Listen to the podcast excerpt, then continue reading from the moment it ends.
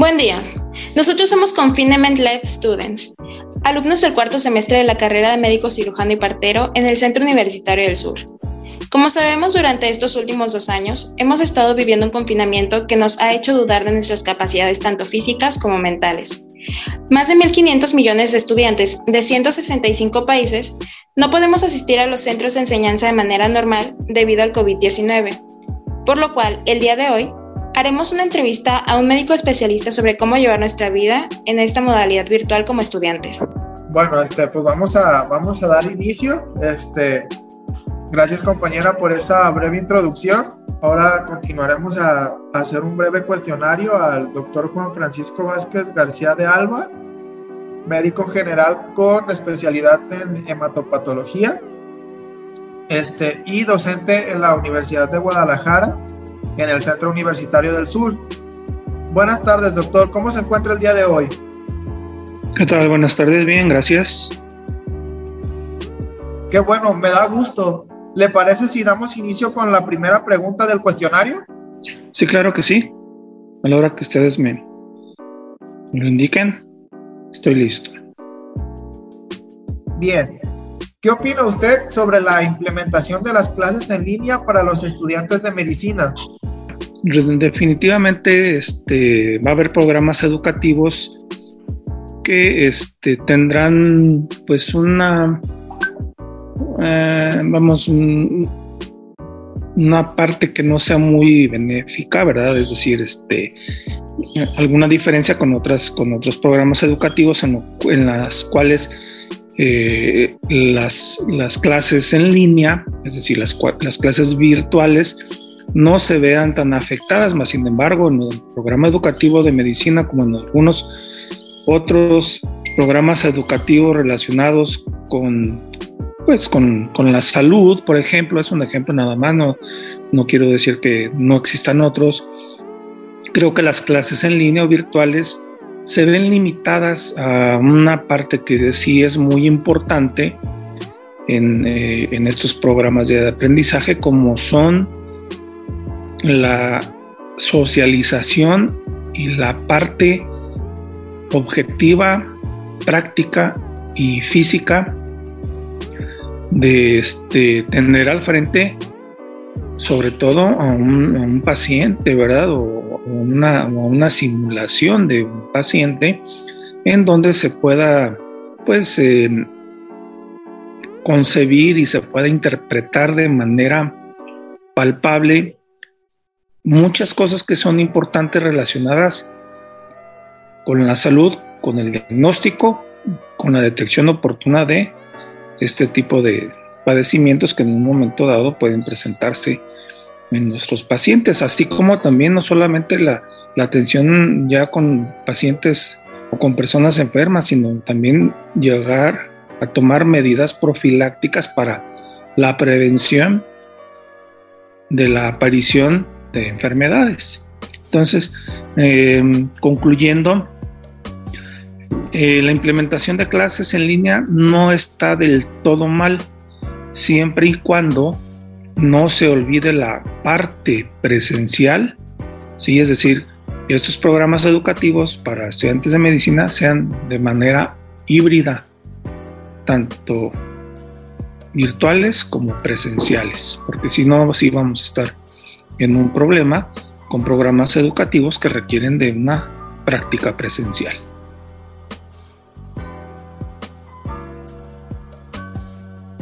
Muy bien. ¿Y usted considera que esta nueva modalidad este, se adapta a nuestras necesidades como estudiantes? Eh, bien, eso es una parte importante, claro. Este, esta nueva modalidad en nuestro medio definitivamente que no se adapta al 100%, ¿sí? ¿Por qué? Porque existen uh, una gran cantidad de variables relacionados con pues con la tecnología, ¿sí? Hablando desde dispositivos para poder acceder a las clases virtuales o, al entrenamiento virtual hasta eh, cuestiones que están todavía un poco más fuera de, nuestro alcance, como son la estabilidad de una red en donde tanto el estudiante como el docente, la institución, etcétera, se pueda acceder, ¿sí? De manera, vamos, ya no voy a decir 100% efectiva, pero sí con un porcentaje alto en donde no pues haya una falta de asistencia en un momento dado cuando son cuando son reuniones virtuales y entonces parte del grupo o algunos eh, integrantes de, estos grupos de algunas unidades de aprendizaje de los programas educativos se vean afectados, ¿verdad? Entonces, eh, esto es, yo creo que una parte importante, ¿sí? Que, que no se adapta a nuestras necesidades, ¿sí? En algunos otros países en donde se tienen recursos tecnológicos más eficientes, bueno, pudiera ser diferente el caso, pero hablando de, de nuestra realidad, aun cuando nos agarraron pues desprevenidos con, con, esta situación de pandemia, sí, este, no se ha logrado adaptar a nuestras necesidades estas condiciones tecnológicas para que todos los estudiantes puedan tener acceso a una red de comunicación efectiva.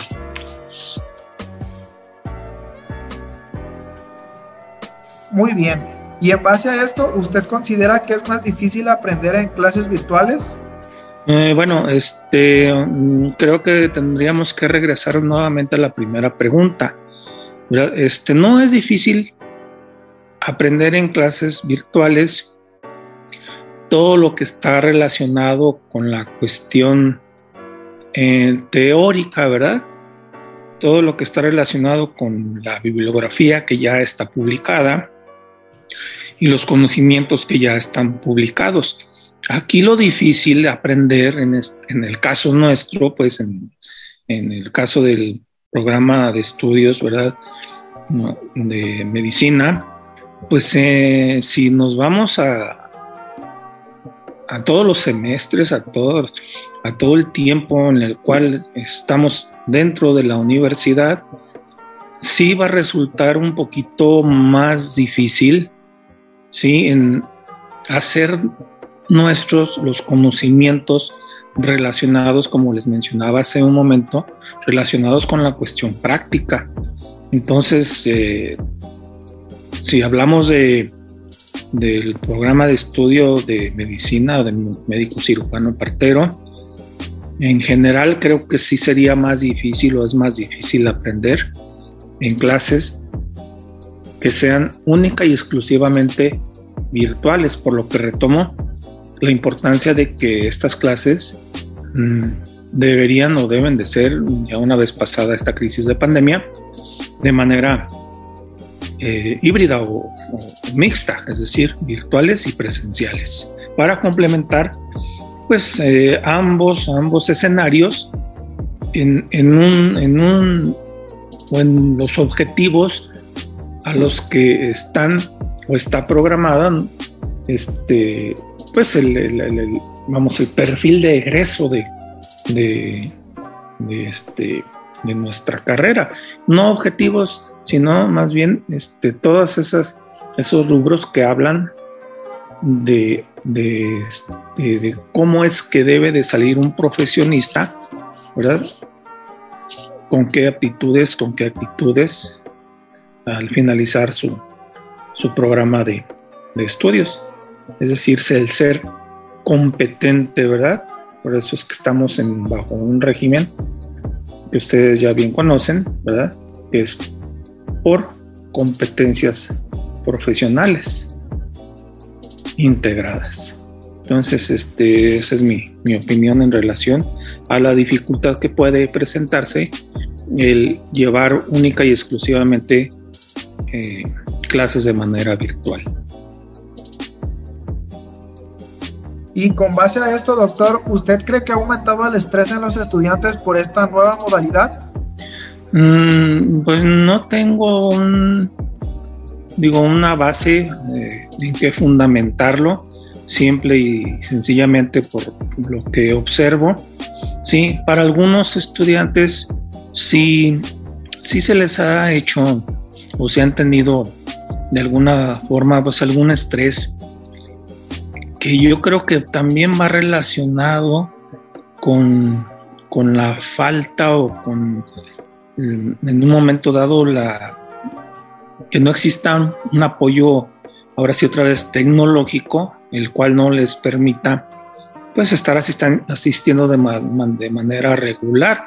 Entonces eso es una, pues un punto muy importante en el cual el estudiante creo que se estresa porque ¿cómo podrá hacerlo si no está a su alcance el poder tener la comunicación en un momento dado, ya sea con el grupo de sus compañeros o con el grupo de la clase o con sus profesores.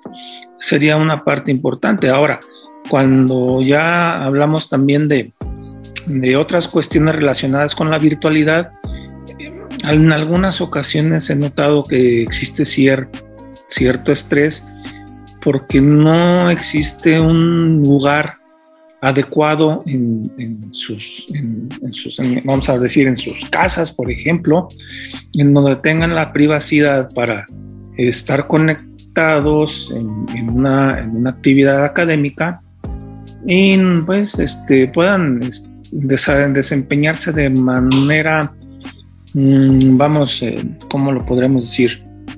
Privada, ¿verdad? Y este, bueno, por cuestiones X, ¿verdad? La familia siempre va a ser la familia, pero eh, hay cuestiones ambientales que no propician, ¿verdad? Una habitación en donde estén solos, concentrados, concentradas, solas, ¿verdad? Eh, atendiendo, atendiendo su, su, actividad académica. Puede ser otro, otro de los, de los eh, motivos por los cuales los estudiantes en un momento dado pues eh, sienten este estrés. Y pues como tercer punto también la falta de sociabilización, ¿verdad? Entre compañeros, lo que eh, puede en un momento dado pues eh, desmotivar, ¿no? no ser tan alentador más bien, ¿verdad? El, hecho de estar en, en un grupo social como como es un, pues un, salón de clases. Digo, no, no digo que sean malas las clases virtuales, simple y sencillamente me refiero a que la, la, modalidad exclusiva como virtual es la que tal vez difiere un poquito en cuanto a la efectividad.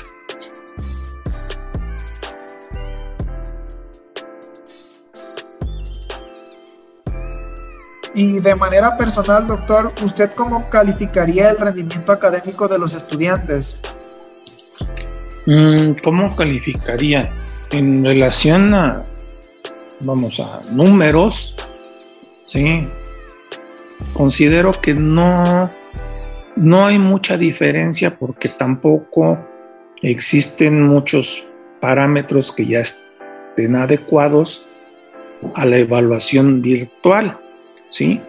Es decir, yo no puedo eh, de alguna manera o se me dificulta de alguna manera evaluar una, a, a un estudiante en su desarrollo práctico, ¿verdad? Porque, vamos, ¿cómo le, puedo yo decir, muéstrame qué es esto, aquello de lo que tú me realizaste de manera eh, práctica.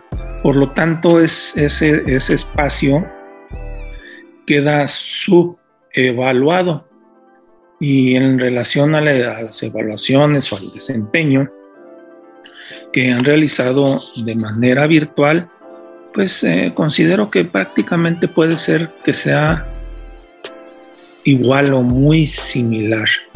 Pero, como les repito, queda pendiente ese espacio que vamos a ver después cuando lleguemos a enfrentarnos a, la realidad, ¿verdad?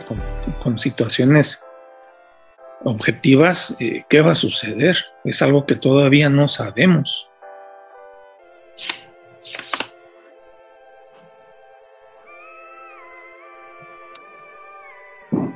Y nosotros como estudiantes, doctor, ¿cómo considera usted que podemos manejar nuestra salud mental? Mm, pues bueno, este, aquí en este caso, como pues existe este aislamiento que ya se ha estado empezando a, pues a, ser un poquito menos estricto, ¿verdad? Una parte muy importante es eh, el apoyo familiar, ¿verdad? El apoyo en el hogar, el apoyo en donde se desempeñan como personas actualmente, ¿verdad? Y bueno, conversar, hablar, platicar con sus, con sus allegados, ¿verdad? Mm, para exponerles ciertas situaciones que pudieran pues, solucionarse en el núcleo, en este núcleo familiar. De igual manera, bueno, el hablar y comentar con sus compañeros de, de clase, de grupo, ¿verdad?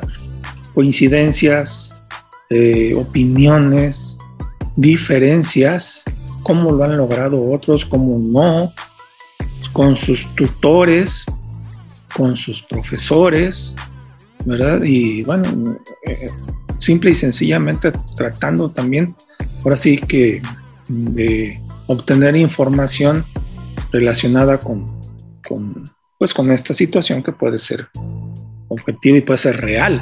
Y ya cuando esto no llegue pues a, un, una solución, pues eh, definitivamente se puede, se puede recurrir a grupos profesionales para lograr una orientación adecuada que el estudiante en un momento dado no, pues no, no vaya a perder el rumbo, ¿verdad?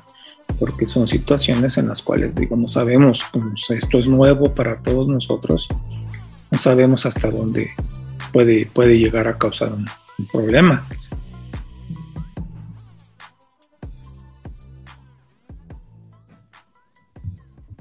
Ok, este, ahora me, gustaría preguntarle cuál es su opinión sobre el impacto que ha provocado el confinamiento para las personas que padecen enfermedades crónicas degenerativas.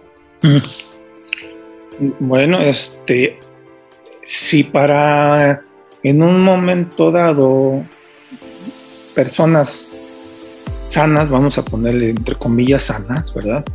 Este, que no padecen este tipo de afecciones como tú lo comentas, eh, no ha sido fácil, ¿verdad? Eh, ha sido también pues eh, desgastante desde el punto de vista de este aislamiento, ¿verdad? Este, imagínate ahora una persona que necesita o requiere en un momento dado de una atención, ¿sí? Un poquito más o un, o un mucho más eh, particularizada, ¿verdad? Porque estas personas con enfermedades crónico-degenerativas no se pueden asistir desde el punto de vista eh, individual solas, ¿verdad? Porque requieren de la asistencia otra vez vamos a volver de sus familiares, que estén bien informados, de seguir las indicaciones de sus médicos, cuando sus médicos o su médico tiene este, pues la, oportunidad o tiene eh, esta posibilidad de, seguir mm, llevando a, cabo el, seguimiento de estos problemas de salud. Entonces yo pienso que en un momento dado estas personas son los grupos más vulnerables en relación al confinamiento, porque ahora sí que por lo general se trata de personas de mayores de edad, por lo general no todos, sí, pero son personas mayores de edad que en algunas ocasiones no son muy diestras o muy hábiles para manejar las cuestiones tecnológicas y estar en contacto con otras personas desde, pues desde su habitación. Ahora sí ya que voy todavía a un confinamiento más, eh, más particular ¿verdad? Porque pueden ser que estén encamadas, por ejemplo, que estén postradas por su, por su problema de salud, o tal vez sí se puedan desplazar dentro de su hogar, pero con una dificultad eh, mayor que una persona que definitivamente no padece de este tipo de, de enfermedades. Entonces, sí, es, debe de ser muy difícil, ¿verdad? Combinar enfermedades crónico-degenerativas con enfermedad de esta pandemia, que aparte, aparte de todo, el cuidado de infectarse por este virus, el cuidado debe de ser mayor, ya que son personas de un riesgo más alto que personas en situación de, de buena salud.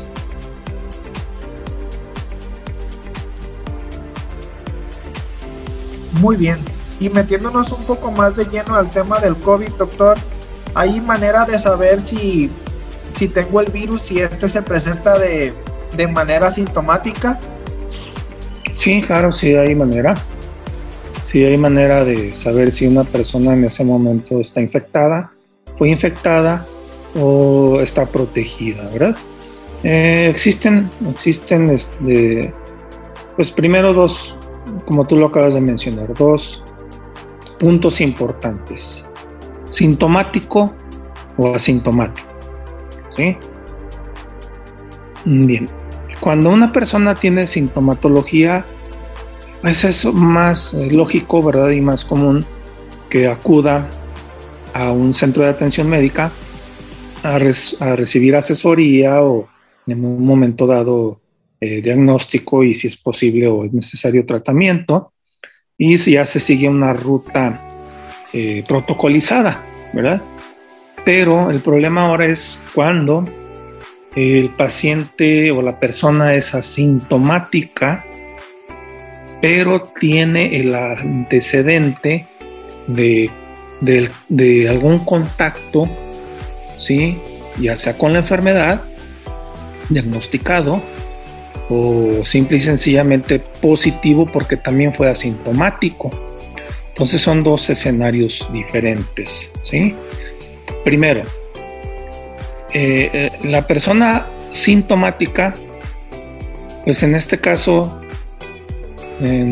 debe de, si los digo, si claro, si el cuadro clínico es sugestivo de, de COVID-19, de la enfermedad, pues entonces eh, lo que debería de hacerse pues son dos, dos eh, situaciones dependiendo de la posibilidad. Una, la prueba PCR, ¿sí? para la detección de, del SARS-CoV-2, que es este, mediante un exudado, un hisopado, perdón, nasal y faringio, para eh, tratar de, este, de identificar o de detectar la presencia del virus en, sus vías respiratorias.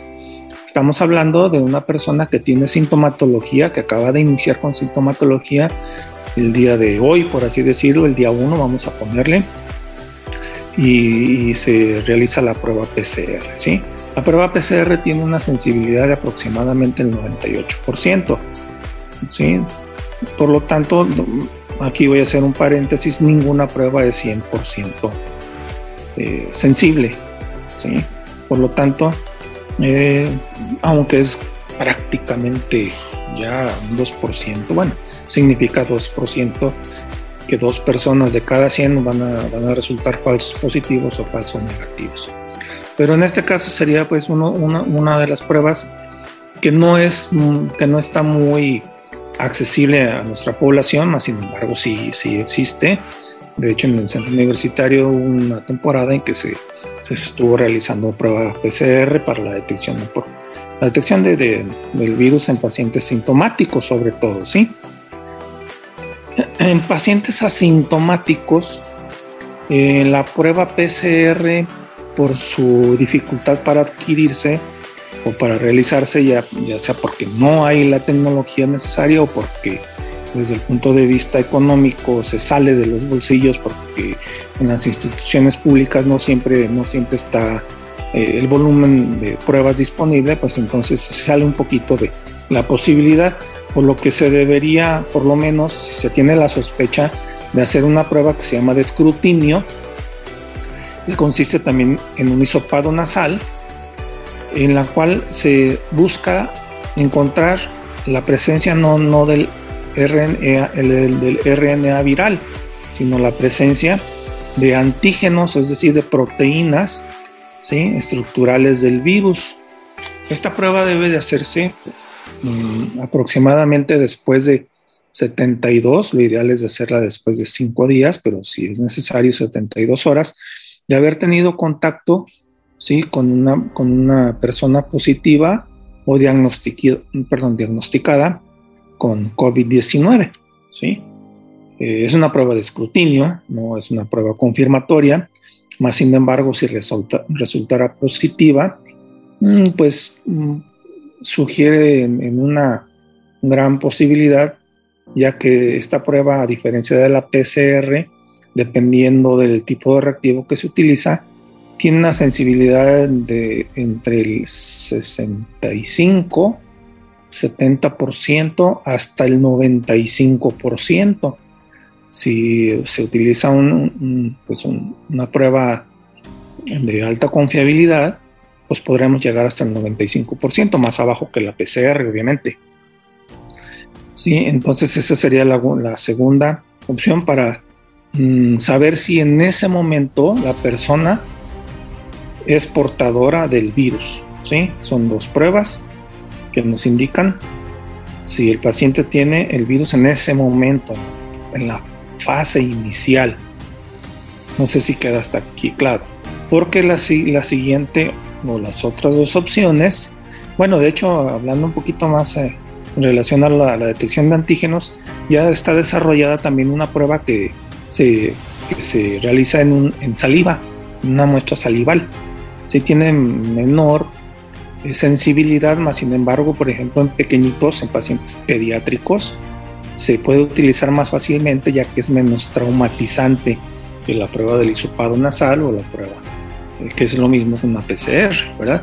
Más sin embargo, ante la sospecha con un pequeño, digo, si, si, si realmente se tiene una sospecha clínica y se quiere confirmar, regresamos nuevamente a la prueba PCR, ¿sí?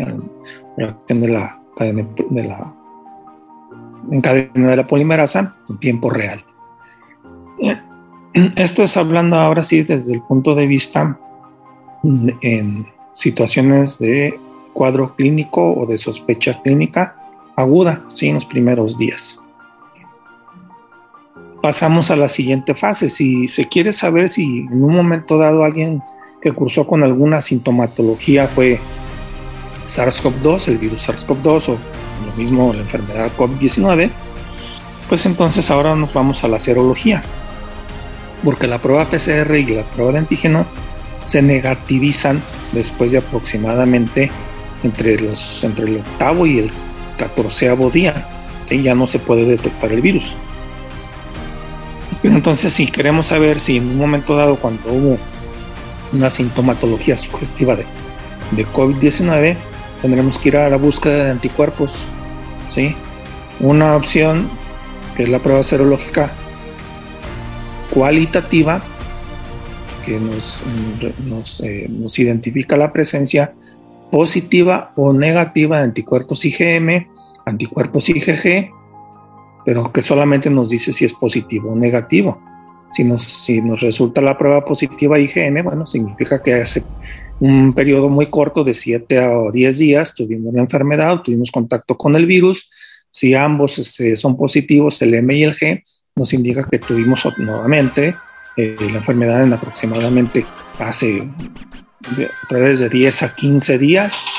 Y si solamente encontramos anticuerpos IgG, pues eso nos indica que tuvimos contacto con el virus aproximadamente atrás de dos semanas del momento en que se realizó la prueba. Estos son días más o menos ¿sí? aproximados, no son exactos.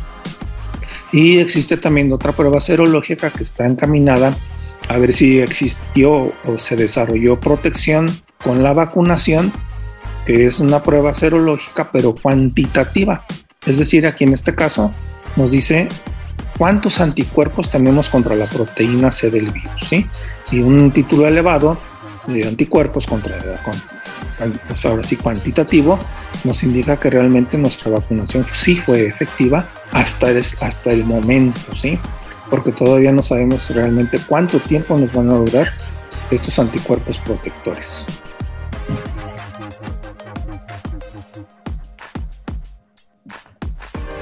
Y respecto a la vacuna del COVID-19, doctor, ¿usted considera que esta es efectiva?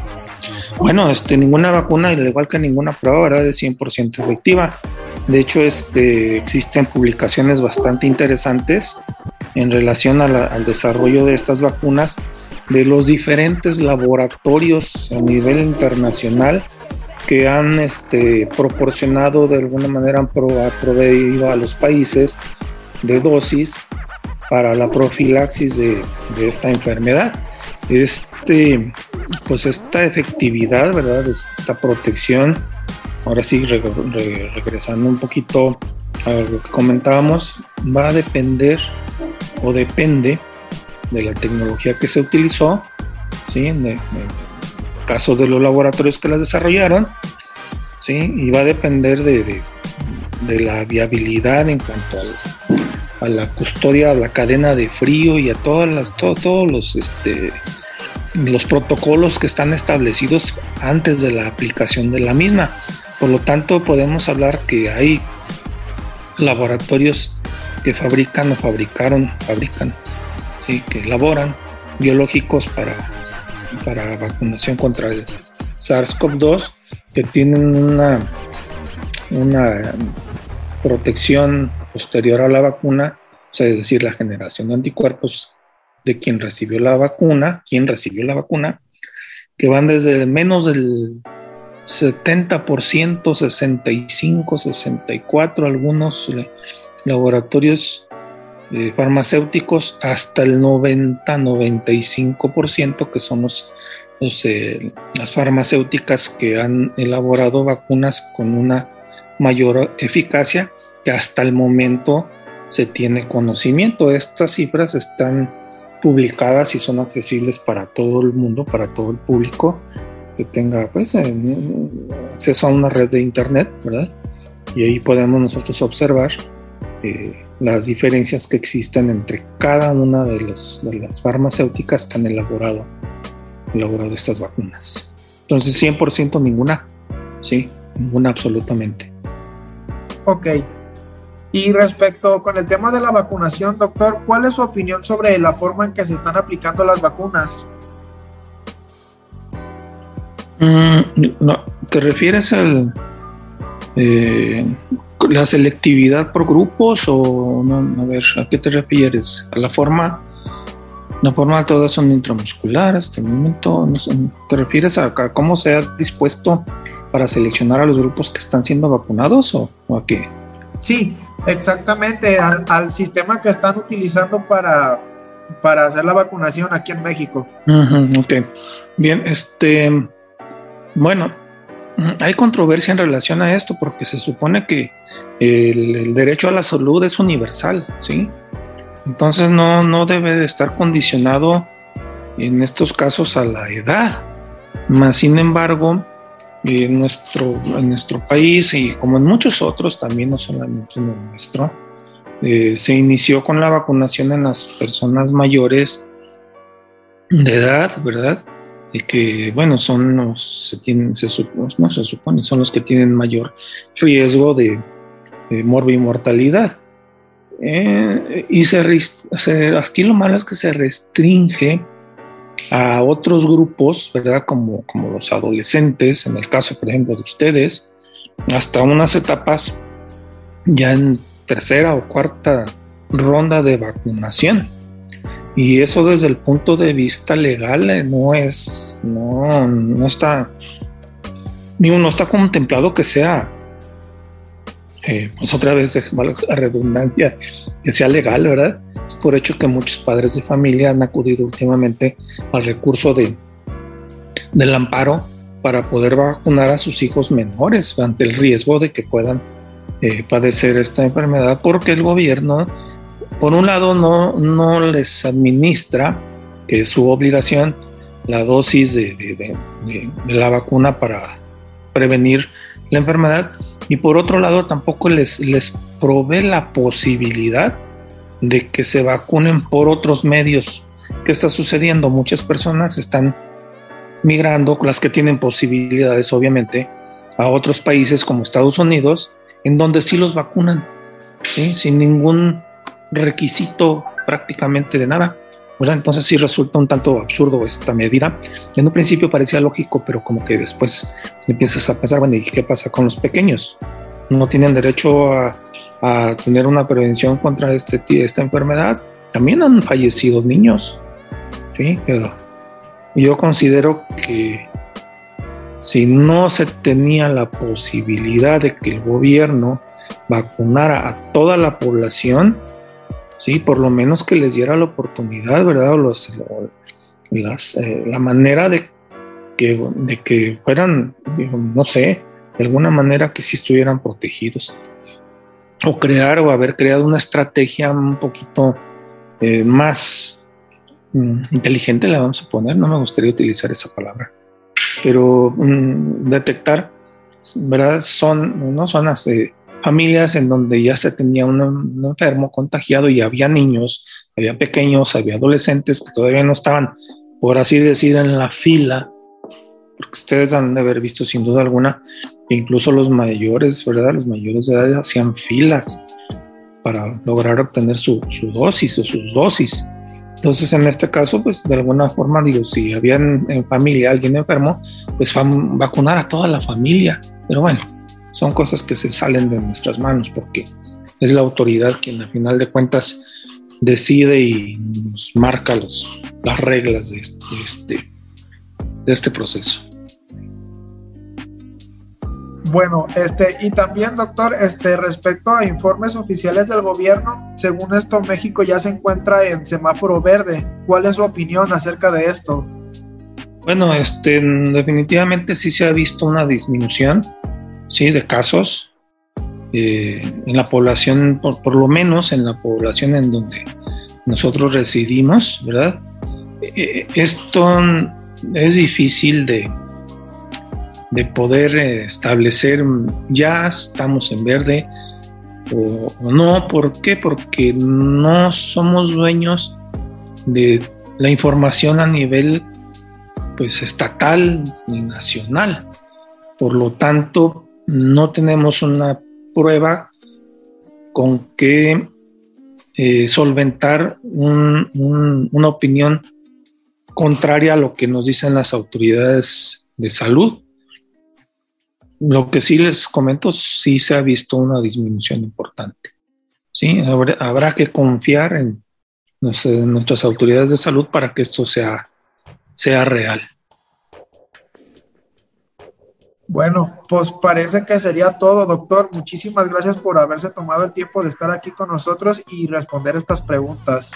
No, gracias a ustedes por, haber, por la invitación y estoy para servirles, ya saben. Hasta luego, nos vemos. Muchas gracias, doctor, compañero y espectadores. Esto ha sido todo en nuestro primer podcast. Esperamos les haya parecido muy interesante y estén al tanto de los siguientes. Hasta luego.